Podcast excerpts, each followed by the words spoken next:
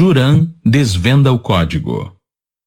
No fim dos anos 1930, um grupo de executivos da General Motors fez uma descoberta intrigante que abriu a porta para uma inovação incrível.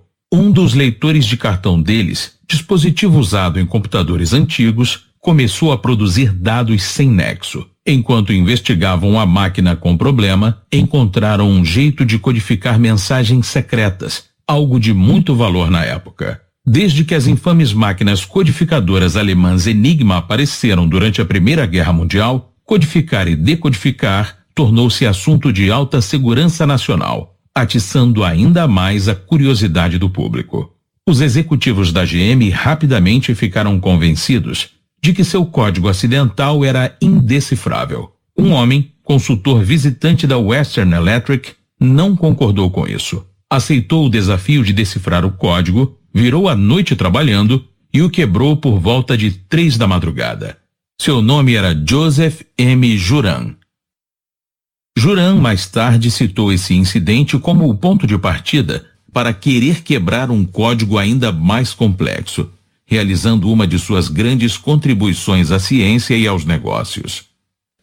Como resultado do sucesso que obteve, um executivo da GM o convidou para analisar as pesquisas sobre o controle salarial, que seguia uma fórmula descrita pelo economista pouco conhecido Vilfredo Pareto. No século XIX, Pareto escrevera um modelo matemático para a distribuição de proventos na Itália, o qual afirmava que 80% da terra eram propriedade de 20% das pessoas. A riqueza não se distribuía igualmente. Na verdade, de acordo com Pareto, ela se concentrava de maneira bastante previsível. Pioneiro no controle de qualidade, Juran notara que um punhado de falhas costumava produzir a maioria dos problemas. Esse desequilíbrio não somente fazia sentido em sua experiência, como ele suspeitava de que se tratava de regra universal. E o que ele observara poderia ser ainda maior do que imaginara. Enquanto escrevia seu livro seminal Quality Control Handbook, Manual do Controle de Qualidade, Juran queria dar um nome curto para o conceito de poucos vitais e muito triviais. Uma das diversas ilustrações do manuscrito foi rotulada o princípio de Pareto da distribuição desigual.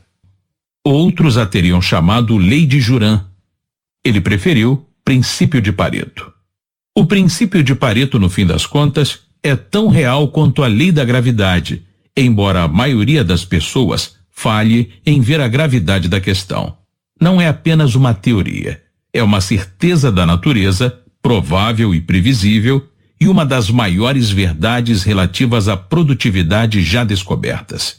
Richard Koch, no livro The 80-20 Principle, definiu a melhor do que ninguém. O princípio de 80-20 afirma que as menores causas e os menores investimentos ou esforços geralmente levam aos maiores resultados, aos rendimentos mais expressivos ou às mais valiosas recompensas. Em outras palavras, no mundo do sucesso, as coisas não são iguais. Uma pequena quantidade de causas cria a maioria dos resultados. O investimento correto cria a maioria dos rendimentos.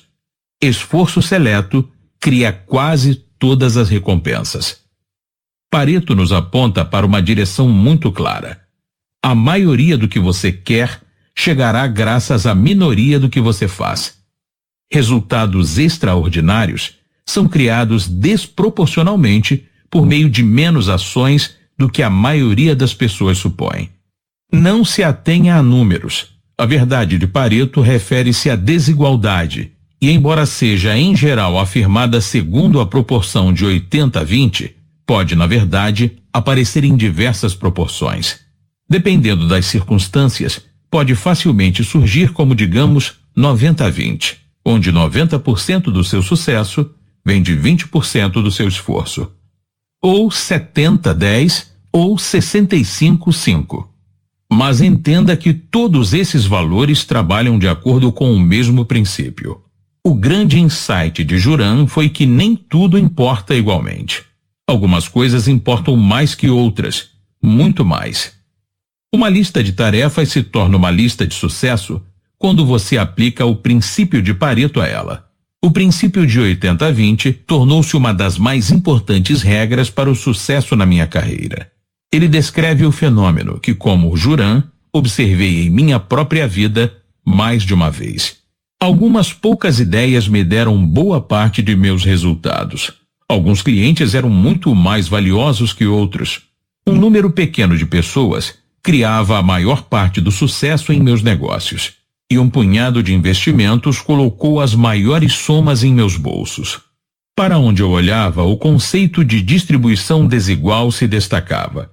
Quanto mais aparecia, mais eu prestava atenção nele. E quanto mais eu prestava atenção, mais ele aparecia. Finalmente, parei de pensar que era coincidência e comecei a aplicá-lo como o princípio absoluto do sucesso que ele é, e não apenas na minha vida, mas também no meu trabalho com os outros. E os resultados foram extraordinários.